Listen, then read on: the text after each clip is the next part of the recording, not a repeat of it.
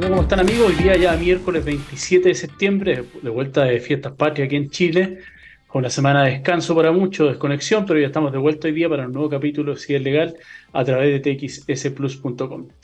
Eh, como anunciamos en redes sociales, particularmente en LinkedIn, hoy día vamos a hablar referente al tema de la regulación o autorregulación ética y ciberseguridad en el tema de la inteligencia artificial. Ocurrió un hecho bastante grave que se dio a conocer la semana pasada en España, en un pueblo chiquitito de España que tiene más o menos 30.000 habitantes, en donde un grupo de estudiantes, luego de volver de vacaciones que tuvieron en el colegio, se encuentran las niñas particularmente de este colegio con la sorpresa que sus compañeros le comentan de que hay fotos de ellas dando vuelta en diversos chats y aplicaciones que las muestra desnudas. Entonces, ante la sorpresa, obviamente, estas niñas eh, se comunican con sus padres y se dan cuenta que las fotos efectivamente están trucadas. Usaron la cara de ella, y, pero el cuerpo de ella no correspondía al cuerpo en particular de las menores. Lo grave de esto es que eh, esta aplicación, que es de inteligencia artificial, que está dando vueltas por ahí, es totalmente gratuita. De hecho, el primer mensaje bienvenida, que es bien fuerte, se lo voy a leer, dice, desvista cualquiera con nuestro servicio gratis. Solo elige edad, tipo de cuerpo, calidad y obtiene un resultado en unos segundos. Esta aplicación, obviamente, lo que vamos a discutir hoy día, y lo hemos hablado otras veces con algún invitado que tuve hoy, particularmente con Michelle, que de hecho fue el, programa que se repitió la semana anterior de Fiestas Patrias, eh, particularmente la ética en la programación, el diseño de este tipo de aplicaciones. Podemos discutir si una aplicación de estas características eh, puede tener un buen uso o un mal uso. Particularmente, al parecer, el uso es, eh, es derechamente delictual. Si no tiene un límite, un tope de edad, y además obviamente ataca a menores de, edad, de, menores de edad perdón, en particular, claramente la ética quedó un poco fuera. El problema viene con la regulación, vamos a ver cómo está regulado en el mundo, en, cierta medida en el Parlamento Europeo en particular, y en Chile, que es lo que está pasando, y en Latinoamérica, pero la regulación tendrá algún tipo de incidencia sobre este tipo de tecnología? ¿Podrán perseguirse estos delitos en definitiva cuando sabemos cómo los, ciberdelincuentes actúan a través de perfiles falsos, de, de IP dinámica, con VPN dinámica que hacen muy difícil o imposible dar con ello? Entonces, obviamente la gravedad de este hecho involucra menores de edad que en un pueblo pequeño son, son la mayoría de las personas se conoce, es lo que está salido ahora en el reportaje, que sabía particularmente de estas niñas, pero el problema ocurre en que hoy día esto lo, estamos comentando en Chile. Eh, se, se, propaga, se propaga la noticia de manera exponencial, muy rápida, llega a Chile y obviamente se, esparce en todo el mundo, pero lo grave es que involucra menores de edad. Entonces, después, cualquier tipo de proceso de carácter judicial que se lleve a cabo con estas menores, lo que va a ocurrir en definitiva es que las va a revictimizar también, independientemente de que hay medidas que se toman en distintos países a través del Ministerio Público y las fiscalías para poder tomar este tipo de declaraciones, el enfrentar un, proceso judicial tratando de acreditar un delito eh, de estas características bastante complejo si es que llegamos a un, buen puerto en él.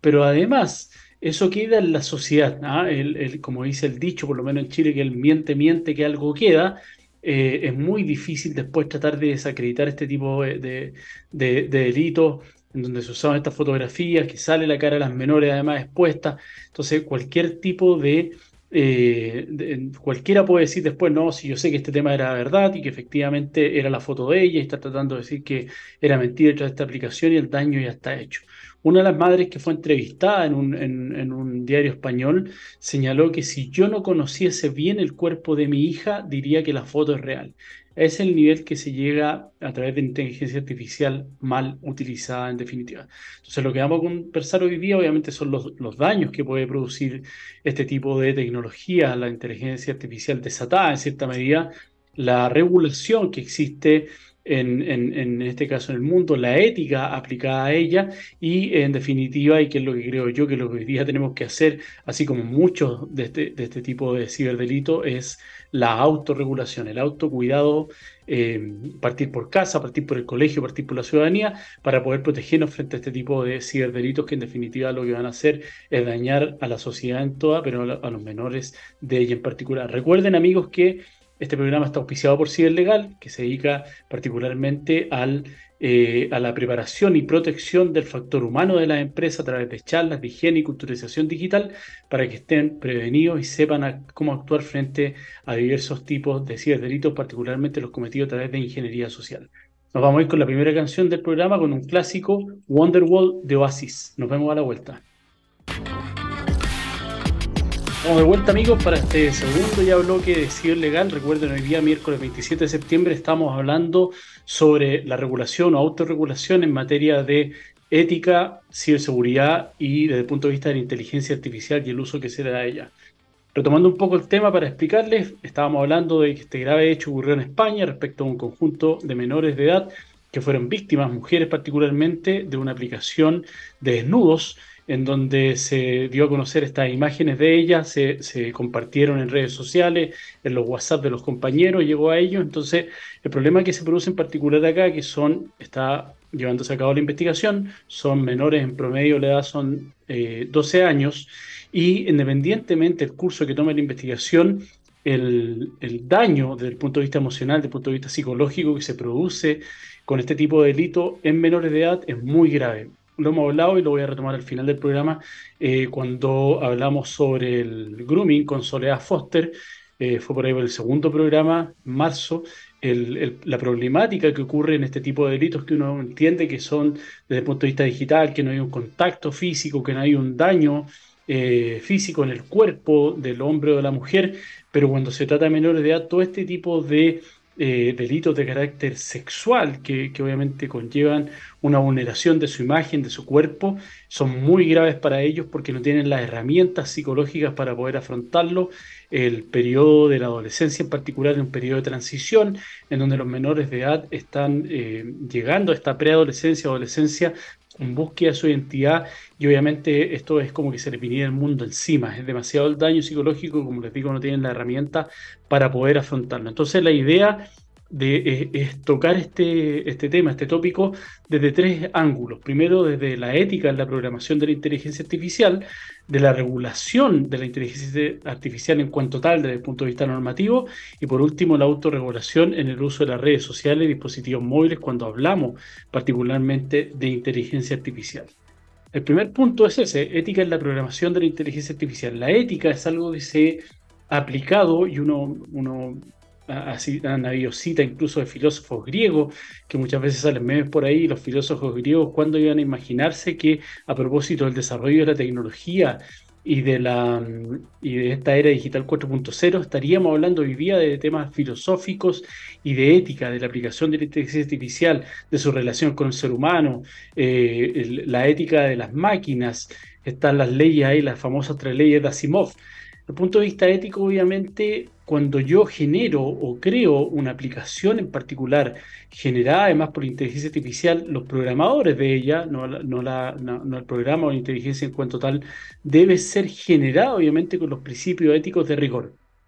Acá Hemos hablado también en otros programas la problemática que ocurrió cuando aplicamos es mal esta ética o la dejamos fuera, la ética desde el punto de vista de la programación, al generar estos algoritmos que, por ejemplo, discriminan desde el punto de vista de la edad, el sexo, la raza, eh, el género eh, de alguien que está, por ejemplo, postulando un cierto trabajo. Eh, lo, vimos en algún momento también, esto lo hizo Google, que para poder no discriminar, sino que eficientar el proceso de elección de candidatos a su empresa, generó esta aplicación eh, generada en base a inteligencia artificial y se empezaron a dar cuenta que quedaba fuera eh, gente que era de, raza distinta a la blanca, eh, hombres por sobre mujeres, ciertos rangos de edad y claramente el programador en ese caso había eh, programado en torno a los pares que él tenía internamente y no en torno a una universalidad de personas que en base a sus competencias podrían haber eh, aplicado, pero no en base a, la discriminación de ese, tipo de, características eh, del ser humano en particular. Tuvo que ser modificada, se dejó sin efecto un rato y la modificaron porque efectivamente estaba quedando fuera todo el mundo, salvo los que cumplían con los requisitos de la gente que ya estaba o, o el programador en cuanto tal desde el punto de vista de la programación. Entonces, es grave, imagínense, desde ese punto de vista que se genera esta discriminación por la e, falta de ética en la programación. Imaginémonos acá cuando estamos hablando ya de un programa, una aplicación de inteligencia artificial, eh, una app que fue creada eh, con ese fin de desnudar. No tiene límite, no tiene tope de, o rango de edad, entonces nos, nos tenemos que preguntar acá, bueno, ¿existe un buen uso o puede existir un buen uso de esta aplicación? Claramente no, porque en otros escenarios sí podemos eh, darle esa dualidad hay un mal uso de la aplicación desde el punto de vista si es delito, cuando por ejemplo hablamos de eh, a todos nos cargan, pero puede ser, por ejemplo, el phishing, eh, que, más que todo el spam, en definitiva, el spam puede ser usado en, bases de datos desde el punto de vista comercial, que yo quiero llegar a un gran número de eh, potenciales clientes y envío en forma masiva esta comunicación para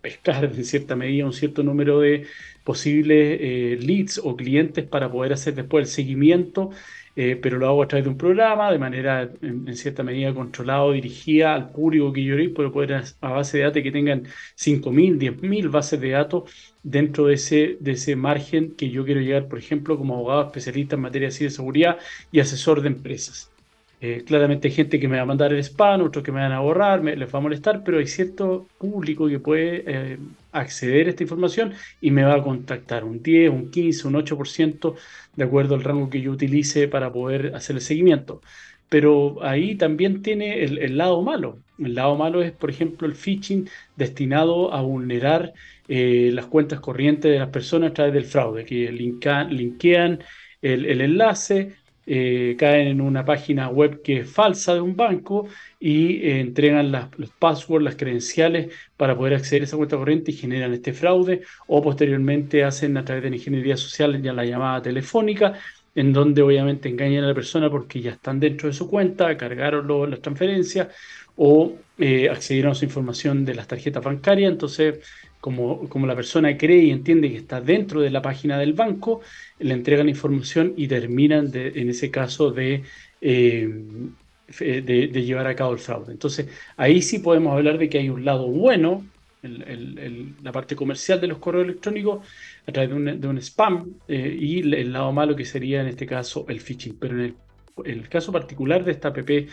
que es la DeepNuts, que en definitiva se usó, se utilizó para poder eh, vulnerar en definitiva a estas menores de edad a través de los desnudos de sus cuerpos, que utilizaron obviamente la cara y la, aplicación creó la imagen de estos desnudos, claramente no tiene ningún fin bueno la aplicación. Si, si ese es el fin, desnudar a la gente en definitiva, que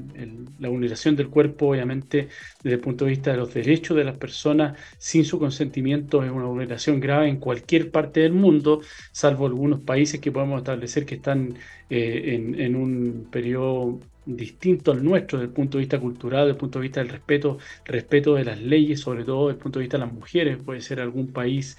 eh, que sean radicales desde el punto de vista de los musulmanes, por ejemplo, eh, es grave. Entonces, en, ese caso, obviamente, la aplicación no tiene ninguna finalidad eh, buena. Y ahí nos, nos, preguntamos, bueno, aquí, que es una pregunta que uno se hace también cuando habla desde el punto de vista de la creación de una obra de arte, de una obra, una pieza musical, a través de la inteligencia artificial. Bueno, ¿a quién se le debieran entregar en este caso los derechos de autor? De este tipo de obras, al, generador, al que utilizó la inteligencia artificial o al que creó el software de la inteligencia artificial. Son compartidos, eh, uno ayuda al otro, en definitiva eso es algo que está en discusión. Pero acá es lo mismo, bueno, ¿quién va a ser el culpable en el caso de que logremos determinar quiénes son los creadores de la inteligencia artificial por un lado, está DeepNuts, y por otro lado, quiénes son los que utilizaron estos menores o mayores de edad, eso está en investigación, la, quienes utilizaron la aplicación con las fotos de estas menores para obtener un desnudo de ellas. Es un caso que obviamente está ahí en una línea que todavía no ha sido explorada, que está precisamente, y es lo que vamos a hablar con posterioridad, en vías de, discusión en el Parlamento Europeo, por ejemplo, que sería uno de los primeros que estaría eh, efectuando una, dictando una normativa al respecto,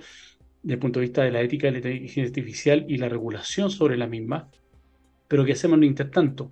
Desde el punto de vista del Ministerio Público, la Fiscalía o el juez o el Tribunal Penal que conozca estos hechos, cabe preguntarse acá, bueno, el tipo que generó, el programador que generó esta, esta aplicación de inteligencia artificial, ¿no se representó que esto eh, podía ser eh, objeto de este tipo de ilícitos si no tenía instaurado un filtro eh, para ser utilizada, por ejemplo, respecto a menores de edad? Como lo hace Instagram, que si hay un menor de edad que tiene una cuenta y hay un mayor de edad que quiere comunicarse con él, los mensajes no le llegan, está bloqueado, sino un contacto directo de una cuenta privada que exige obviamente que además sea una cuenta privada por ser menor de edad. Acá lo mismo, usted no tenía ningún filtro eh, activado, por lo tanto no podía menos que representarse. Hay un tipo de dolo eventual, por lo tanto sería un delito, no cuasi delito, en el caso que nos convoca desde el punto de vista de la creación de la inteligencia artificial de esta aplicación. Por lo tanto, es lo mismo desde el punto de vista de los menores en, en la ley de responsabilidad penal adolescente. Claramente no hay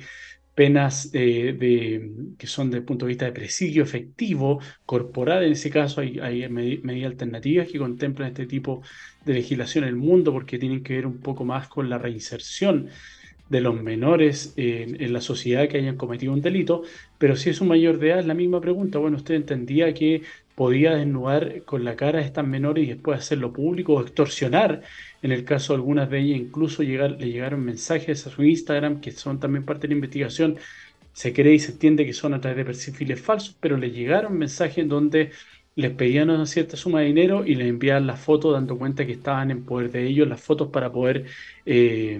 viralizarla. Entonces, como le digo ahí, el, tema es complejo porque claramente, por un lado, existe eh, la ética ex ante, por así decirlo, cómo aplico yo la ética al momento de efectuar o llevar a cabo la programación de este tipo de inteligencia artificial, cómo es aplicada desde el punto de vista del programador, pero después también cómo eh, la gente que usa, recordemos, le, insisto, que es una aplicación que desde el punto de vista gratuito,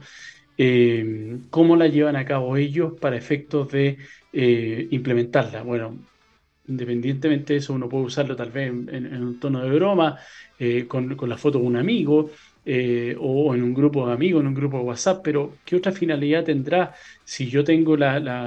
acceso a las fotos, por ejemplo, a través de un perfil de LinkedIn o a través del avatar o, la foto de, del WhatsApp de, de, una amiga o de un amigo, la, saco de ahí sin su consentimiento, obviamente, la, subo y después creo un perfil falso y subo eh, la foto de él o de ella a, Facebook o a Instagram dando cuenta de que están apareciendo estas fotos o, incluso extorsionándola porque existe, por ejemplo, la venganza, así como hablan de la porno, revenge, que es esta venganza desde el punto de vista de, quien ha recibido fotos a través de sexting, pero acá son fotos que ni siquiera la persona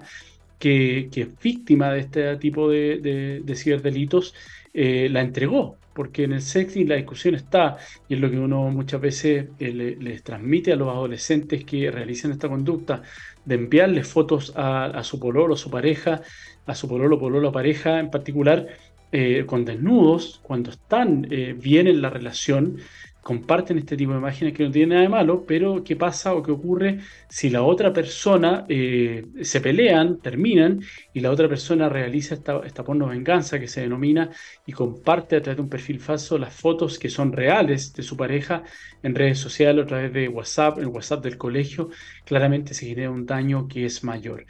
Y también puede ocurrir, que, que, de hecho muchas veces ha ocurrido y han salido casos incluso de celebridades que pierden el dispositivo móvil, que no tienen clave eh, asociadas a él, y la, el, ladrón o, o, por ejemplo llevé a un servicio de técnico porque se me rompió la pantalla y tuve que dejar ahí el teléfono con acceso a las personas que estaban eh, tratando de arreglar el teléfono, tuvieron acceso a este teléfono en particular y lo que hicieron fue extraer la fotografía sin mi consentimiento y nuevamente la viralizaron o trataron de, ser, de generar algún tipo de estafa o decir estafa o extorsión. Ese es el problema que ocurre en particular hoy día. Entonces uno lo ve livianamente. Bueno, ¿quién lo va a hacer? Bueno, hay tipos que tienen algún tipo de, como, como se señala, eh, corazones, caras vemos, pero enfermedades mentales no sabemos, o conductas que son desde el punto de vista eh, psicológico eh, desviadas y no sabemos qué es lo que pueden hacer cuando caen en manos de este tipo de personas estas aplicaciones que además son gratuitas y que pueden usar otras herramientas para no ser localizados eh, fácilmente. Uno obviamente lo discute cuando habla de a propósito de cultura y higiene digital respecto a los menores de edad. Oiga, no suba fotos de su hijo a redes sociales eh, expuestos con poca ropa o en, situaciones que pueden ser comprometedoras frente a los ojos de este tipo de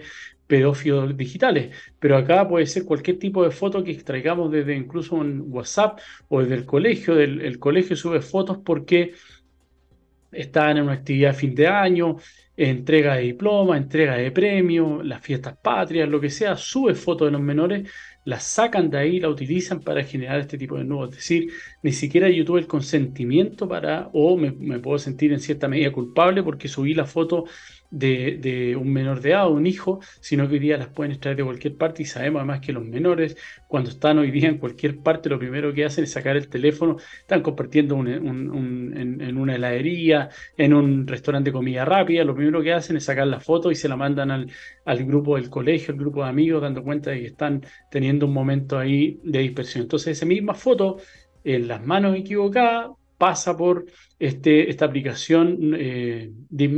y se convierte en, una foto de un menor de edad que está desnudo. Entonces, el problema no es menor y ahí el problema de la ética y la cultura digital, no solamente en cuanto a la programación, lo vamos a hablar después, sino en cuanto a la mm, generación, a la cultura de, de eh, compartir cómo comparto y qué comparto en redes sociales, cómo uso correctamente los dispositivos móviles, sobre todo considerando, y particularmente en Chile hablo, de que la ley de datos personales, que hemos hecho esa crítica a lo largo del año, desde mayo que está ahí, eh, pasó ya el último trámite legislativo, está ahí a punto de ser aprobada. Se dice que va a salir en octubre a propósito del la ciberseguridad, así como la Política Nacional de Ciberseguridad y un par de reglamentos en materia de ciberseguridad que están pendientes de ser emitidos. Se dice que en octubre, siendo el mes de la ciberseguridad a nivel mundial, podríamos tener buenas noticias, pero teniendo una ley que hoy día es deficiente, no porque sea mala la ley, sino porque está atrasada en cuanto a sus tiempos. Es complejo llevar a cabo un proceso judicial cuando se trata de este tipo de vulneración, una vez data, es más fácil recurrir de protección por violación a la intimidad ante una corte de operaciones.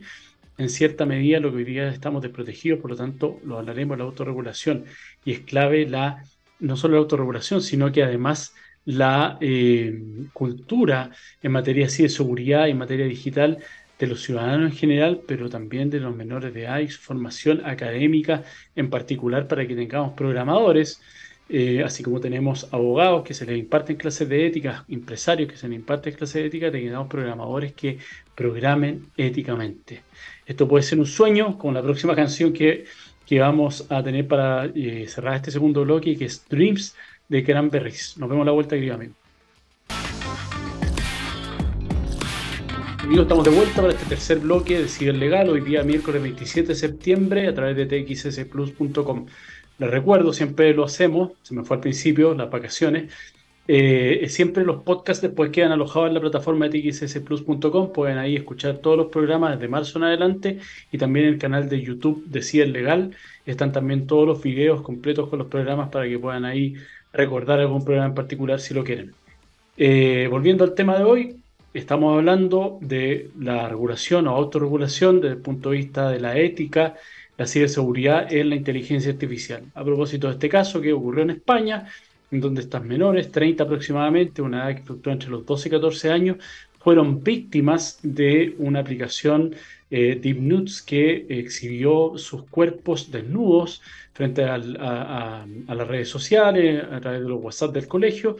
y hoy día eso está siendo investigado. Y ahí obviamente nos preguntamos en la segunda parte del programa, segundo bloque, desde el punto de vista de la ética en la programación, la ética en la regulación de este tipo de aplicaciones para poder generar eh, la, la, tecnología, uno dice que es neutra, no es buena ni mala va a depender siempre de la aplicación que nosotros le demos a la tecnología en particular. Y acá nos preguntamos, obviamente, qué tipo de buena eh, ejecución o buen uso podemos darle a este tipo de aplicaciones cuando en definitiva eh, ni siquiera tenía límite de edad, como decíamos, puede cualquiera usarlo de manera gratuita. Entonces es complejo cuando hablamos de, de, la ética de la inteligencia artificial tener mucho cuidado de cómo se crean y generan estos programas eh, y cómo se utiliza en definitiva. Vamos a pasar ahora a la segunda parte de estos tres tópicos que vamos a hablar. Primero, la ética en la, inteligencia artificial. Segundo, en la regulación de la inteligencia artificial. Y después vamos a terminar hablando de la autorregulación en este tipo de material. En cuanto a la regulación, en el mundo en general se ha abierto este debate. Eh, eso ocurrió ya en Chile. Recuerden, en el año 1993 era la ley, hoy día ya por fin derogada, ley de eh, delitos informáticos, que data del año 1993, que fue pionera en, su oportunidad eh, para el mundo en general, incluso eh, desde el punto de vista de los ciberdelitos que perseguía. Después, obviamente, se fue quedando un poquitito coja hasta que ya la aplicación era muy compleja por el avance que había tenido la tecnología y finalmente se dictó una nueva ley en junio del año 2022, del año pasado. Pero acá ocurre lo mismo, inteligencia artificial. Muchos quieren ser precursores en regular la inteligencia artificial cuando todavía no sabemos los alcances de la misma. Hay algunos, los autores en particular, que son más eh, avesados en el punto de vista de la ciencia y tecnología, hablan de que hoy día la inteligencia artificial en cuanto tal está muy lejos de alcanzar la singularidad tecnológica, esa fusión que existe entre máquina y cerebro humano y se forma pensante y puede llevar tomar a cabo las propias decisiones. Hoy día no es tan así, lo que tenemos más bien, así como ChatGPT en sus diversas versiones, es eh, inteligencia artificial desde el punto de vista generativo. Lo que hace obviamente es compilar o recopilar un gran número de eh, antecedentes, publicaciones, y en base a eso genera una respuesta. Paréntesis, hay un tema ahí que también vamos a hablar en un momento desde el punto de vista de los derechos laborales de los trabajadores que alimentan estos software. Ahí salieron cuánto ganan en, países como India, eh, cómo los tienen trabajando prácticamente como esclavos, así como uno discutía en su oportunidad grandes marcas que generaban esta, esta ropa en países eh, con escasos derechos laborales como China y particularmente usando menores de edad, aquí está pasando un poco lo mismo con este tipo de aplicaciones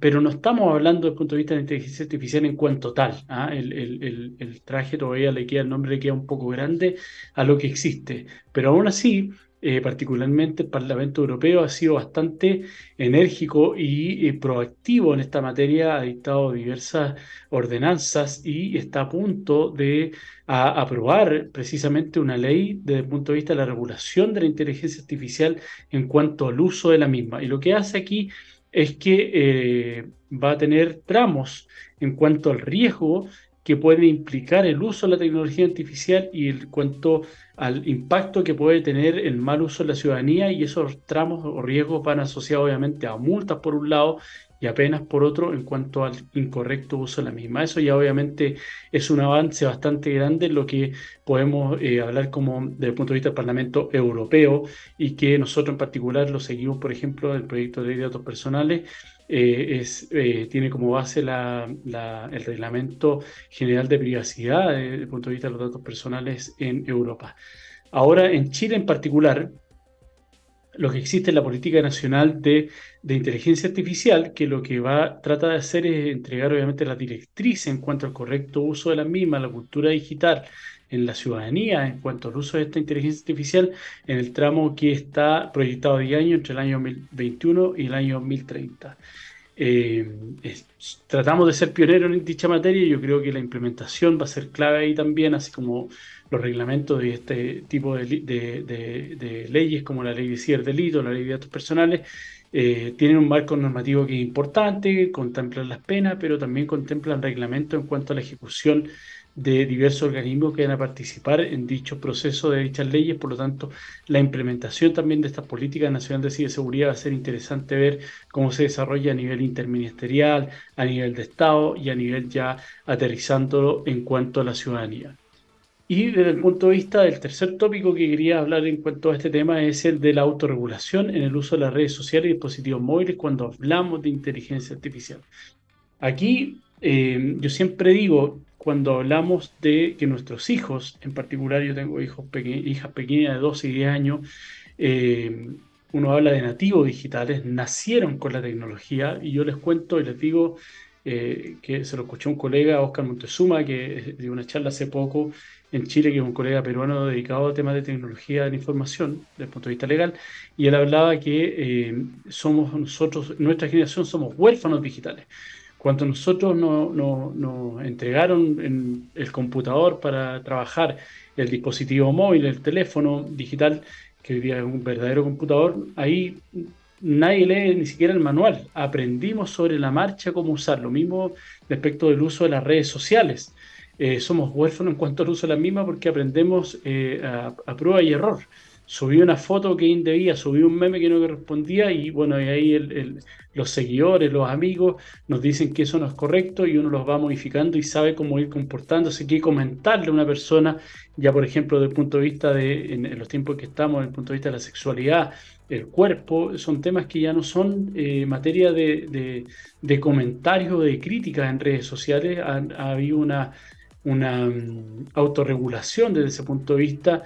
por, por, los movimientos culturales que han existido en nuestro país, en Latinoamérica y en el mundo entero también, desde, el punto de vista que ya no es correcto eh, criticar a una persona desde el punto de vista de la raza, de su origen eh, étnico, de, su nacionalidad y tampoco de sus características eh, corporales o de sus tendencias sexuales. Acá pasa un poco lo mismo desde el punto de vista ético en el uso de las redes sociales e inteligencia artificial. Si yo sé eh, y eso he, discutido también en los colegios, que a mí me llega una foto que es indebida, lo que tengo que hacer yo desde ese punto de vista, obviamente, es cortar ahí esa cadena, llamarle la atención a la persona que me la envió de que no deben ser compartidas ese tipo de imágenes, que incluso puede eh, ser parte de un delito, un ciberdelito, y yo eliminar la foto de mi dispositivo. Si yo a su vez reenvío la información que me está llegando con esto del nudo, que en este caso es el nudo de menor de edad, un ejemplo que estamos analizando en el caso en particular,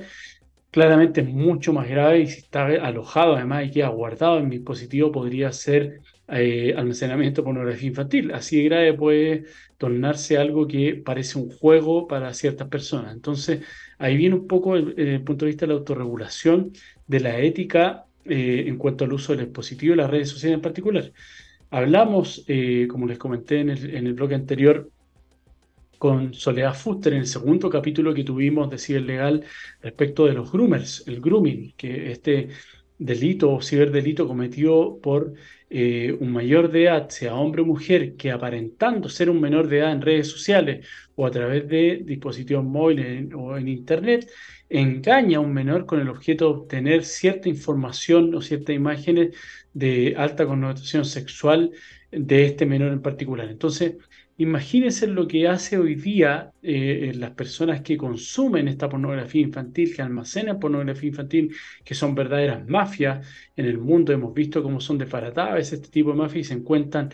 no sé, 100.000 eh, imágenes de menores de edad eh, tanto fotografía como video a través de este almacenamiento por pornografía infantil. Imagínense lo que puede ocurrir hoy día cuando es más, fácil para ellos ya no generar este contenido o buscarlo, extraerlo de los menores, sino que ir directamente a robarle las fotos de su perfil, de las fotos de los perfiles de los padres que tienen el Facebook abierto, por ejemplo, haciéndose pasar por, por un tercero, por un amigo,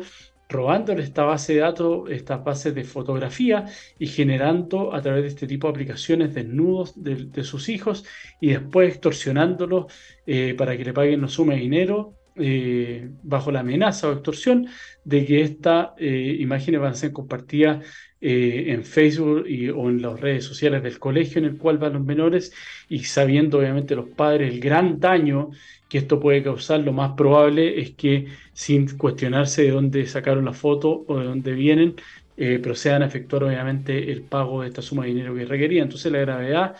hoy día en el, en el uso o en la ética desde el punto de vista de la programación, pero también en el uso correcto de los dispositivos móviles, las redes sociales, es algo grave. Clave es, a través de estas políticas como las que mencioné en Chile, las políticas de, nacionales de seguridad o políticas en materia de uso de la inteligencia artificial, es clave que culturicemos a nuestros ciudadanos, eh, no solamente en cuanto a cubrir esta brecha digital que existe, por ejemplo, entre personas de mi edad eh, o mayores de edad, adultos mayores, en cuanto a esta brecha digital que existe para el uso de, por ejemplo, la banca en línea para ellos, para que puedan cobrar los bonos que, que pueden ser las pensiones a las cuales tienen acceso y no tengan que ir eh, al banco físicamente y hacer una cola de dos, tres horas eh, o, incluso el, solo hecho de desplazarse para un mayor, para un adulto mayor, es complejo hoy día por las complicaciones que tiene desde el punto de vista físico para que puedan acceder a estas plataformas digitales y disminuir esa brecha, sino que además es clave culturizar a los menores de edad en el correcto uso de las redes sociales y al programar. Y eso ya sería una segunda fase. Estamos hablando primero de la fase ciudadanía, eh, eh, culturizar en general la ciudadanía, pero también culturizar y eh, establecer clases de ética de programación, por ejemplo, en los centros de formación técnica, en las universidades, en donde se imparten estos cursos de programación y que sepan cuáles las consecuencias que son desde el punto de vista sociales, pero también desde el punto de vista de la legalidad, obviamente, y a qué se exponen si llevan a cabo este tipo de eh, conducta o generan este tipo de aplicaciones que van a traer un mal más que un bien a la sociedad. Entonces ahí es clave que podamos establecer estas, estas clases de ética en cuanto a la programación, pero además culturizar, como les digo, a la sociedad toda. ¿Por qué? ¿Qué ocurre? Que, como les señalé anteriormente, en cierta medida ocurre que cuando hay un proceso judicial pueden pasar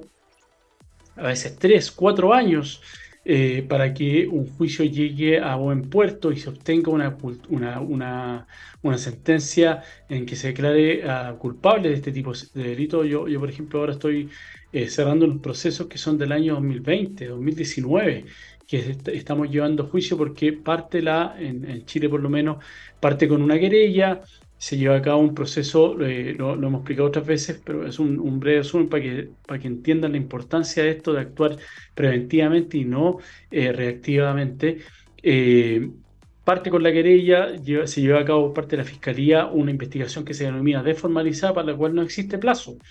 Eh, y después, una vez que decide formalizar, porque tiene un antecedente que dan cuenta que existe un delito, que hay un culpable, hay una víctima y, que, esa persona tiene el carácter de doctor cómplice encubridor, ahí recién formaliza la investigación y tiene un plazo máximo de dos años para cerrar esa investigación. Entonces, imagínense, después para llegar a juicio oral pueden ser seis meses más un año después del cierre de esa investigación. Pasado todo ese, ese proceso, una menor de edad que en esa época tenía 14, 15 años, 12 años, pasan cuatro años, tiene 16, 17 y recién va a obtener justicia, imagínense la incertidumbre que existe en esa menor de edad durante todo este lapso de tiempo, el daño, la revictimización que existe cuando tiene que ir a declarar nuevamente, ver las fotos, reconocerlas, después comparecer en el estrado, con todas las medidas de protección que existen hoy día para que una menor de edad que es víctima de este tipo de delito pueda comparecer a través de videoconferencia en una sala separada con una jueza asistente eh, que también tiene la preparación para llevar a cabo este tipo de interrogatorios. De igual forma, yo, yo, yo he vivido ese proceso con menores de edad eh, y que hoy día incluso han sido mayores de edad 16, 15 años cuando fueron víctimas, 18, 19 años cuando comparecen en el Estado, igual es traumático, igual eh, se emocionan, igual lloran, igual lo pasan mal, se arrepienten incluso muchas veces a última hora de comparecer porque no quieren rememorar, revivir no solo el daño que ha significado para ellas, sino que para sus padres, su familia, la mamá, el papá, tienen una pareja en esa oportunidad y les da vergüenza contar esto. Entonces, todo eso lo podemos ahorrar no en todos los casos obviamente, pero en gran medida a través de esta eh, cultura digital, a través de la implementación de la ética en los colegios y en los centros de formación técnica, en la universidad obviamente, y en los institutos que imparten las clases de programación. Así que es un tema que tenemos obviamente pendiente como sociedad, particularmente Chile, en Latinoamérica, pero también en Europa y en el mundo entero, el establecer estos códigos de ética Internet es gratis, Internet es libre, pero hay normas de conducta que debemos respetar cuando eh, se trata de, sobre todo, menores de edad. Nos vamos a ir, queridos amigos, con la tercera canción del bloque y después volvemos para el cierre y las conclusiones y algunas recomendaciones. Bullet with Butterfly Wings de... Hoy se me olvidó el nombre del grupo. Lo Gabriel nos va a recordar. Smashing Punkies. La memoria es frágil y era un clásico. Eh, volvemos a la vuelta de esta canción, amigos. Estamos de vuelta ya para el cierre del programa, para las conclusiones y algunas recomendaciones. Tema interesante, tema que es bien pesado. Me pasa a mí cuando doy charlas en colegios, apoderados, que eh, se dan cuenta que hay muchas cosas que no saben y esta puede ser una de ellas, el tema del uso de la inteligencia artificial que siempre se escucha, se ve en las noticias desde el punto de vista bueno, de que eh, cómo va a mejorar la vida, se van a eliminar ciertos trabajos que son repetitivos, pero la gente se va a reorganizar en cuanto o se va a reinventar. Pero cuando hablamos de este tipo de cosas que además involucran a nuestros hijos menores de edad es bastante grave. Sobre todo cuando sabemos que hay delitos, como lo dije anteriormente, el grooming, que se podrían aprovechar de este tipo de aplicaciones para facilitar la comisión de este tipo de delitos y extorsionar en definitiva a los padres. Bastante complejo hoy día el escenario a nivel mundial en cuanto a este desorden que existe de información en la inteligencia artificial y hay que, como se dice, ponerle un poco el cascabel al gato. Las recomendaciones son claramente desde el punto de vista de la ética, como, como señalamos anteriormente, es clave que se establezcan programas de ética y de formación cultural digital en los colegios, a la ciudadanía en general. Eh, creo que va por un buen camino, por lo menos lo que está ocurriendo en Chile en cuanto a las políticas de ciberseguridad y las políticas de implementación de la inteligencia artificial y el correcto uso de las mismas, que abarca este tema de la culturización del factor humano,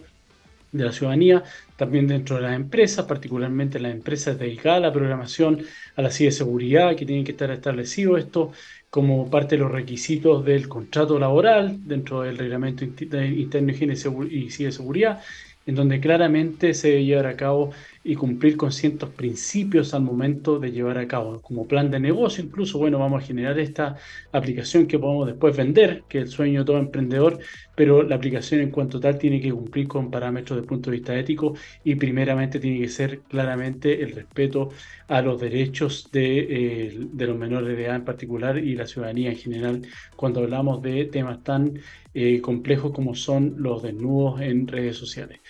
desde el punto de vista del autocuidado que exige, así como la autorregulación, obviamente saber cómo y qué compartir, qué enlaces pinchar, uso o no esta aplicación. Yo claramente no recomiendo el uso cuando hay un montón de aplicaciones que ya están dando vuelta, sale una y después salen 20 como burbuja. Entonces, no, no, no usar estas aplicaciones porque aunque yo genere una foto que es mía, dicho, bueno, ¿qué daño voy a hacer si la foto va a ser mía? No voy a usar la foto de un hijo, un menor de edad, un amigo. Si se pierde ese, ese, esa foto, ese, ese, dispositivo o se la comparto a alguien eh, tratando de que sea cómico o chistoso, sabemos también, y lo hemos hablado en otras oportunidades, que cuando yo envío un archivo, una imagen o algún tipo de información a través de WhatsApp, pierdo el control de la misma. Aunque yo diga, se la voy a compartir a mi mejor amigo, porque yo sé que él no lo va a hacer, ese mejor amigo puede tener otro mejor amigo o alguien o su pareja o quien sea, y lo comparte como un tema eh, cómico, lúdico, y esta, esa foto puede terminar en cualquier parte y termina arruinando vidas, matrimonio, carreras profesionales, universitarias, porque, eh, insisto, el mal uso que se puede dar y para, cuando alguien quiere chantajear, sobornar o, en cierta medida extorsionar a alguien para perjudicarlo, la puede eh, eh, compartir en cualquier medio sin ningún tipo de tapujo. Así que no solamente a cuidarse, sino que a aplicar los principios de ética en la programación y sobre todo cómo utilizamos redes sociales. Como les dije, si les llega una foto de estas características, hay que hacer ese llamado de atención, aunque cueste, aunque sea, se moleste la persona que está al otro lado del,